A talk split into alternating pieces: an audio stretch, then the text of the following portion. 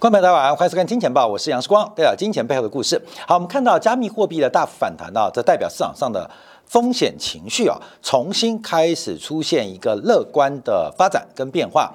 特别是在美元这两天的拉回，跟美国国债利率的修正之下，好像全球的反弹，这个目前是持续进行当中。所以今天啊，我们针对两件。呃，刚刚结束跟即将发生的事情来跟大家做分享跟报告。那特别观察的是油价跟美元之间的关系。好，我们今天啊，这个周末最重要的消息就是美国总统拜登来参访，来访问了沙特阿拉伯的王储这个小萨勒曼。那当然他是参加这个相关海湾国家的重要会议。那其中，那拜登特别强调了美国他作为中东的领导人不会缺席，也不会离开。美国再次强调，他是整个海湾地区的领导人角色，所以他不会缺席，也不会离开。可是啊，我们看到这个中东啊，韩国家第一大国啊，呃，沙特阿拉伯、沙特啊，呃，小萨勒曼、小萨勒曼则回应啊，你不要把你的价值观强压在我们身上。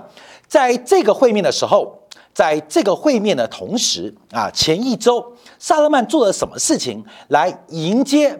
拜登的来访呢，执行了一个呃，沙特阿拉伯法院判决的八十一个人的死刑的一个呃执行啊，就是执行死刑啊。我不知道沙特是呃是枪决还是这个注射啊，但执行了八十一个人的死刑。这八十一个人代表什么意思啊？我今天就查一下《可兰经》第八十一篇呢。呃，这一篇啊，其实因为《可兰经》是全球的这个主要宗教当中很特别的。你像我们看到这个基督教的圣经，它有各式各样的版本，你可以读到中文版，你可以读到日文版，你可以读到韩文版，你可以读到各式各样的版本啊，有简体字，有繁体字版本的。可是《可兰经》啊，没有翻译版，《可兰经》就只有一种一种版本就是阿拉伯文。所以你要信《可兰经》啊，要读《可兰经》或呃变成穆斯林啊。还要懂一点阿拉伯文啊，这对于我对呃回教认识仅到如此啊，所以你要要呃要要信信这个回教啊，基本上你还有一点能够呃这个阿拉伯文的一个背景跟实力啊，所以第八十一篇，因为执行了八十一位死刑嘛，恭贺啊恭候啊拜登到来，可兰经第八十一篇呢，全篇是在讲世界末日，可兰经第八十一篇全篇在讲世界末日，所以啊。迎接拜登来啊，这个小瑟勒曼啊就签署了执行八十一个枪决，不是八十二个，也不是八十个，总共执行了八十一个。所以这代表什么样的暗号跟什么样的讯号？就是拜登来啊，就是世界末日。所以我们看到小萨勒曼第一个是针对这个价值观的一个看法啊，回怼了拜登。那第二个，美国有很多猪队友，那美国的记者访问什么？美国的记者。啊，问这个萨勒曼有关于啊这个你是不是屠夫的问题。我们看猪队友来着，拜登去沙特阿拉伯访问，沙特访问就是想避免啊屠夫啊贱民论啊，想回避。可是美国的媒体就来搞事啊，就问萨勒曼你怎么看待啊？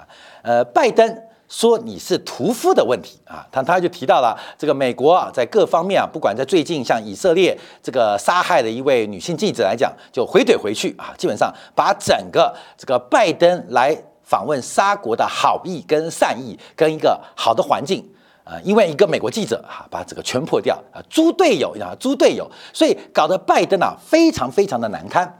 那另外针对。这个增产的一个期待跟要求啊，那沙特阿伯、沙特也回应说，要视需求而定，而且要注意到一个很大的重点哦，因为沙特是说要回到 OPEC Plus 的框架当中来做个决定，这个是个非常重要的一个表态，就是这个话不是你说了算。也不是我沙特阿伯、沙特说了算，要由 OPEC 的框架来做决定。好，这个是一个很重要的一个含义啊。所以沙勒曼基本上对于沙特、对于拜登的一个呃石油增产的要求，是给予一个非常软的回应。那另外包括了沙特的外交部长提到了，石油不是政治问题，石油也不是坦克，不是你把它指向某人开火就可以怎样。而石油是一种商品，所以对于石油要看供给跟需求，所以要有 OPEC Plus 的合作伙伴同意。好，各位朋友，OPEC Plus 啊是由谁来创建的？其实就两个国家，一个是沙特，一个就是俄罗斯。所以这个表态啊，非常非常特别。我们马上来观察，因为啊，在整个拜登啊吃到了这个呃萨勒曼的这个呃软钉子啊，踢到了铁板之后，整个纽约原油的期货价格出现了一个反弹。我们先从六十分钟线观察啊，因为我们在上礼拜我们特别预告，我们压住什么？我们压住美国不会那么快倒，美国很强，不会那么快衰败。可是，在这个周末的访问当中，我们看到整个阿拉伯世界，特别以沙特阿拉伯王储为首，对于拜登的领导力，对于国际的干涉能力，几乎是视而不见的。这引发了什么样的变化？就是油价在六十分钟线出现了一个小的破底翻发展。油价出现了一个破底翻的格局，而假如我们拉到长线做观察，因为油价在今年三月跟今年六月分别有两个高点啊，这两个高点，这两个高点就形成了双峰，或是我们叫技术面的 M 头。那现在的位置就在颈线附近啊，颈线附近。我们这边看的是周线哦，颈线附近。假如我们把颈线拉过来观察，这条颈线严格到小位呃小呃个呃小呃小数位的话。到二位数啊，就是九十四点九九，九十四点九九，也就是以周线等级做观察。那目前周线的收盘仍然在九十四点九九以上，也就是这个 M 头的颈线并没有被跌破，这个双峰仍然没有在技术面当中被确认哦。所以啊，我们觉得拜登也是个猪头啊！你为什么在颈线附近去访问沙特呢？那对于石油出口享受巨大利益的海湾国家，不太希望油价会跌破这条颈线。当然，海湾国家不希望油价涨太高，但海湾国家更不希望油价会跌破颈线。所以在这个位置当中，萨勒曼被迫啊，被迫作为一个多方的主力，不可能接受拜登的讲法。所以从短线啊价值观啊，从中期包括 OPEC 框架，另外整个萨勒曼不断的指责欧美对于新能源、对于环境保护的政策是非常非常的，用我讲话无脑啊，非常非常的无脑，也非常非常的不合理，也不可能有执行的动作。所以就像美国的石油大佬跟这个沙特王储一样，你们都要变新能源了。你们都准备要置换清洁能源了，又要求我投资跟增产，这不是很荒谬的事情吗？所以，我们看到油价在这边出现一个很重要的表态。在这边，在小时线出现破底翻，所以这条颈线会不会被跌破，是我们后续做观察的。世光曾经在将近一个月提到戴维斯双杀啊，多头有断丝双双击啊，空头有戴维斯双杀，也就是初跌段是由市盈率本一比的泡沫破灭所导致的，主跌段一定是由。总体的宏观需求配合上市企业的 EPS 下滑同步发生，而这个指标全球总和需求下滑跟企业 EPS 下调，最重要的关键就是油价在这边哦，八十五块的位置。我讲八十五位置，八十五块一旦被跌破，就代表全球市场的主跌段要开始。那我们之前估计应该会在第四、第三季末跟第四季初发生啊，第三季末跟第四季初发生啊，在六月份节目跟七月份节目，当时股市在崩盘啊，大家觉得这个主跌段是不是展开了？可是我们一提到油价八十五块的位置才是主跌段。启动的讯号，所以现在看起来隔两个礼拜啊，其实我们也背诵压力，哎，还真的开始反弹了。而这边要观察油价，第一个就颈线九十五，另外八十五块是前坡的一个高点，能不能有手？一旦跌破，这是主跌段的讯号。好，我们再回来讲，因为这一次啊，美沙之间的见面也攸关十一月份美国的其中选举，能把油价的合理控制或是打压，这代表拜登对外的。外交事务的控制能力，对内部选民执政能力的交代，这是个内外双重能力的一个展现，跟目前看起来并没有展现。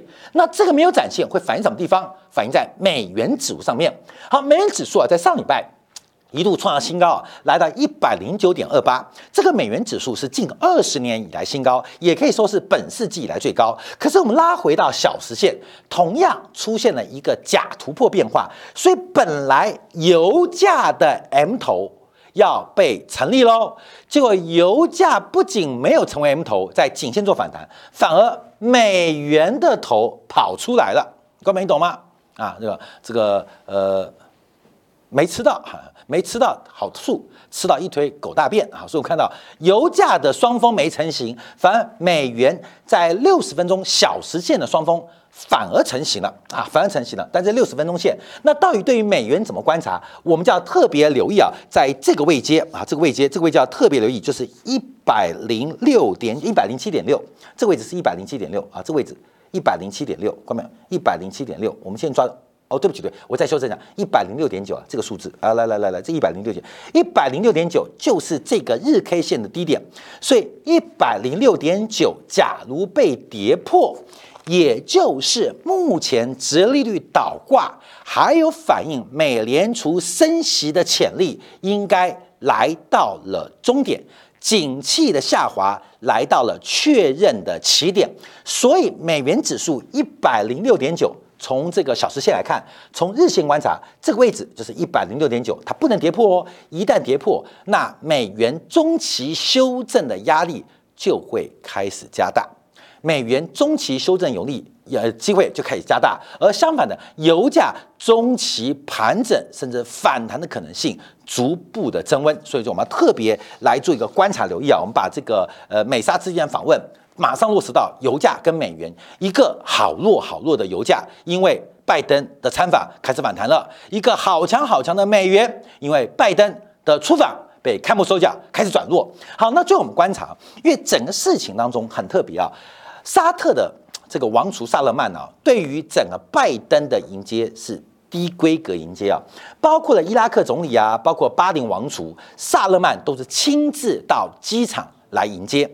结果，结果，拜登的参访派了一个麦加省的省长给拜登接机啊，这出访就来，你去呃大陆访问啊，你去哪边都由习近平国家主席来接访啊，接访啊，来来来接来来接机。结果你去呃中国访问，派了一个河北省省委书记或北京市委书记来接机，这个不太对等，你知道吗？所以一开始萨勒曼就要准备给拜登难堪。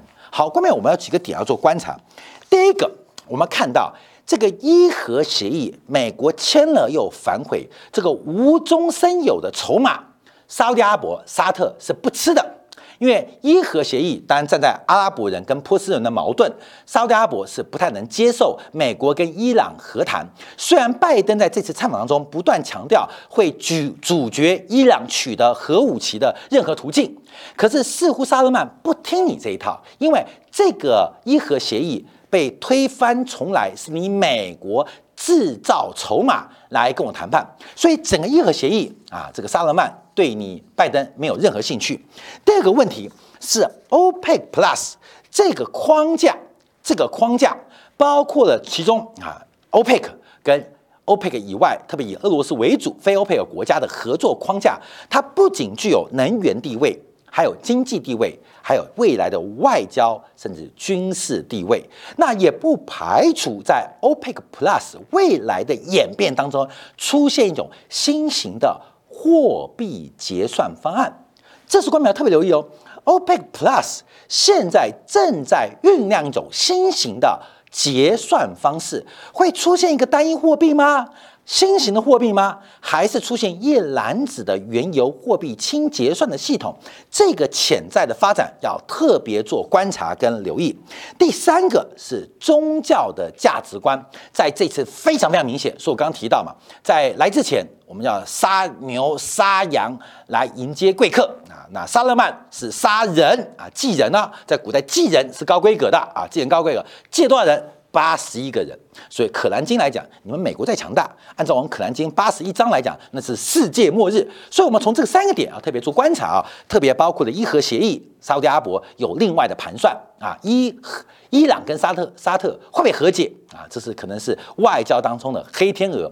另外，OPEC Plus 未来除了供需之外，还会产生什么新的协定，或升级为什么样的货币框架？是官们要特别留意。另外，宗教观啊，价值观这边跟美国明显产生莫名其妙的冲突啊，这官们要特别做观察掌握。这个世界正在从原来的单边，可能变成两极，有变变成多框架。这是我们这次看到沙特王储所做的最清楚、最清晰的表态。好，那我们这边要回来看，那美国内部在干嘛？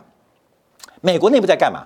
美国啊，在明天呢，可能就要通过一个非常重要的法案，就是美国的晶片法案。好，这个故事我们刚刚慢慢讲啊。关面我们现在看半导体走势，就看到这故事的整个呃这个局面啊。我们这边抓的是美美国费城半导体的周线啊。我这边画了两个红框框，这两个红框框为什么要画起来呢？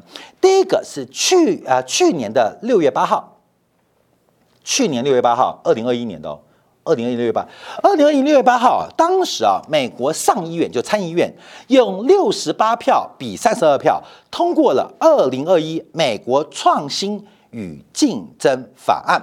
美国创新与竞争法案总规模是一千九百亿美金，其中有五百二十亿美金要给半导体。来进行刺激，来刺激创新跟竞争，所以明天要通过的五百二十亿美金就是这样来的。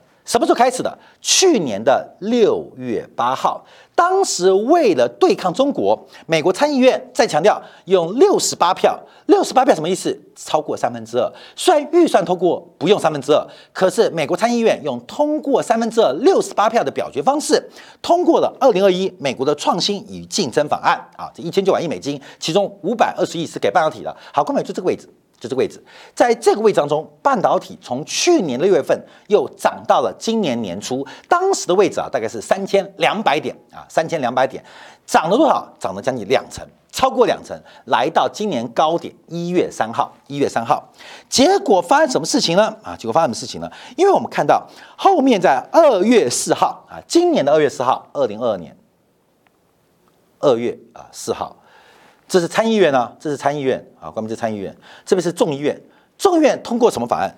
众议院搞了一个二零二二年的美国竞争法案啊，这法案跟名字就不一样喽，我们翻中文的，其中加码喽是三千亿美金啊，这边参议院是一千九百亿美金，那众议院提出的是三千亿美金，不变的是都给半导体五百二十亿，都给半导体五百二十亿，那众议院要加码。额外在未来几年要额外再增加四百五十亿美金，这样加下来的话，众议院是参议院的规模将近多出一倍，所以参议院提出自己的法案，众议院在今年二月份也提出一个自己的法案，所以使得美国的晶片法案这个 Chips 的法案呢，一拖就拖了半年的时间。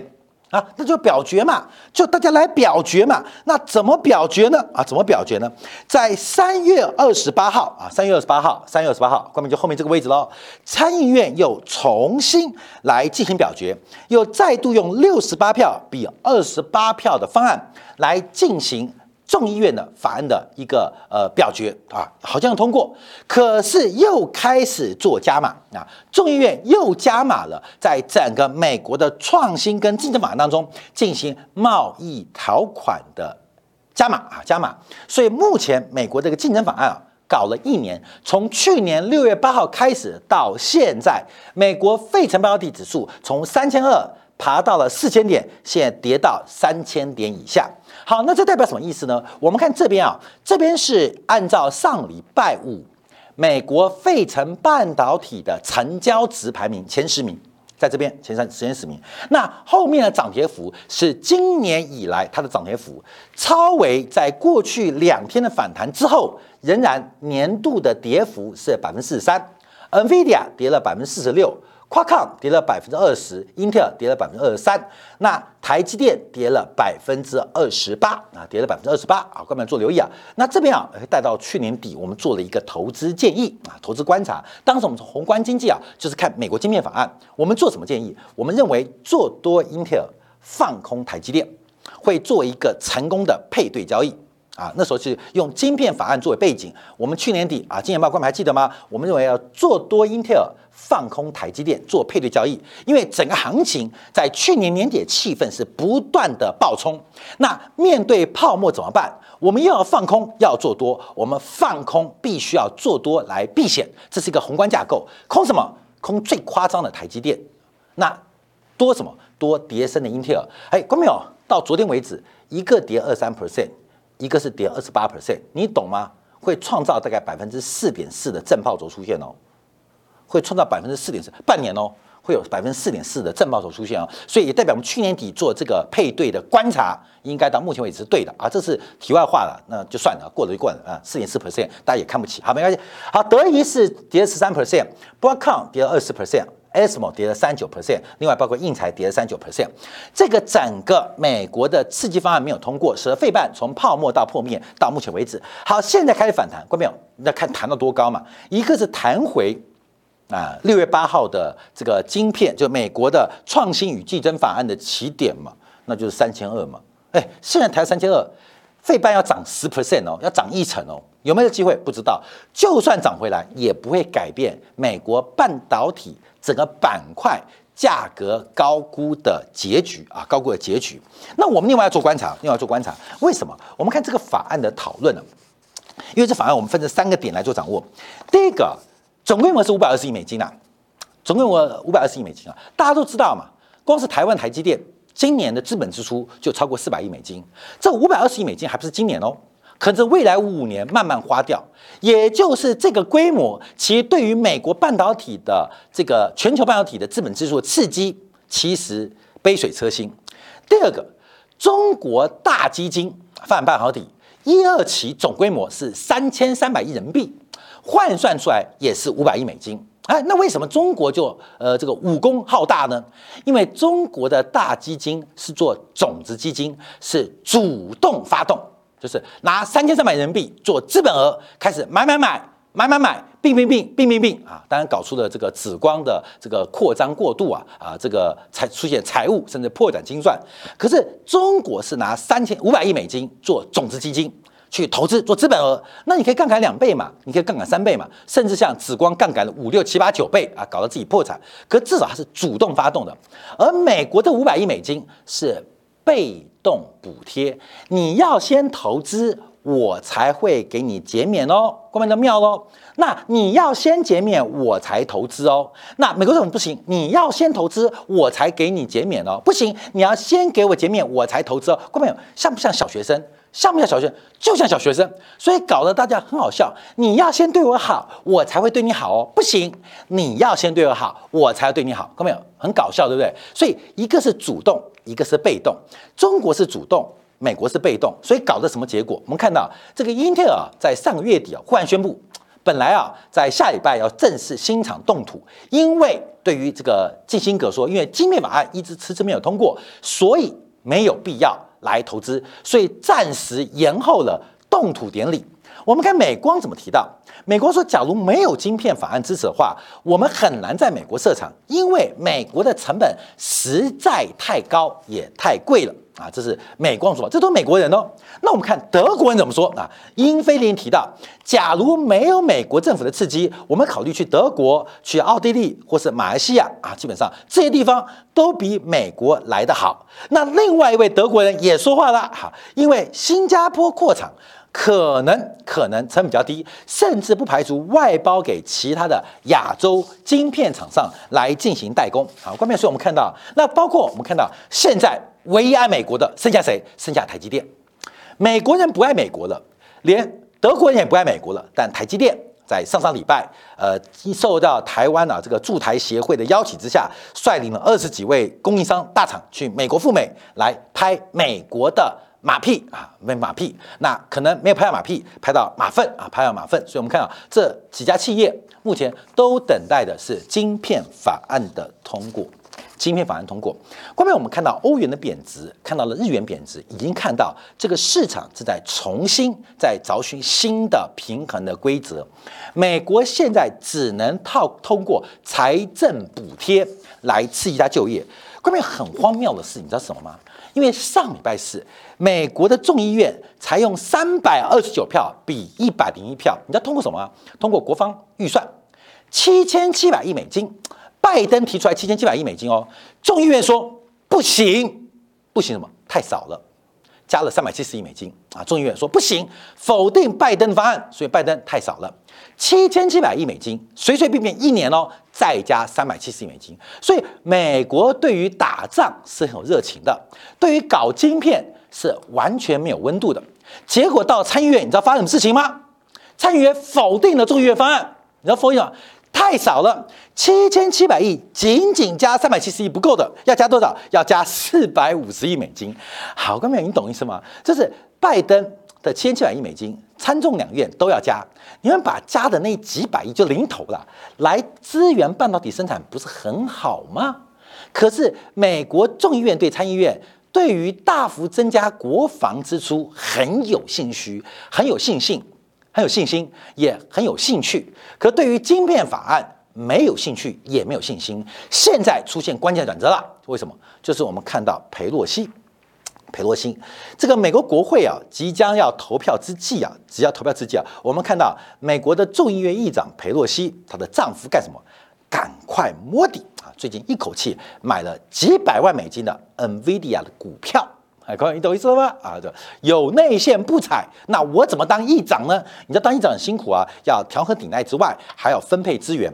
那分配资源很辛苦，我自己赚啊。说裴洛西啊，基本上你八十岁的，呃呃，我看他们看那个股票，可能要这样看啊，老花眼知道 NVIDIA 是做什么？我不，我觉得裴洛西也不知道。可是先买再说，为什么？对决的就是明天的美国。晶片法案，而这些晶片法案最大问题就是众议院提出一些荒谬的贸易限制，让议会空转了一年，拖到现在才通过。因为假如再不通过，美国的国会八月就要放暑假喽。现在在通过美国新年度的国会预算，因为美国的快年度是每年的十月一号开始，也就九月底结束，所以九月底之前。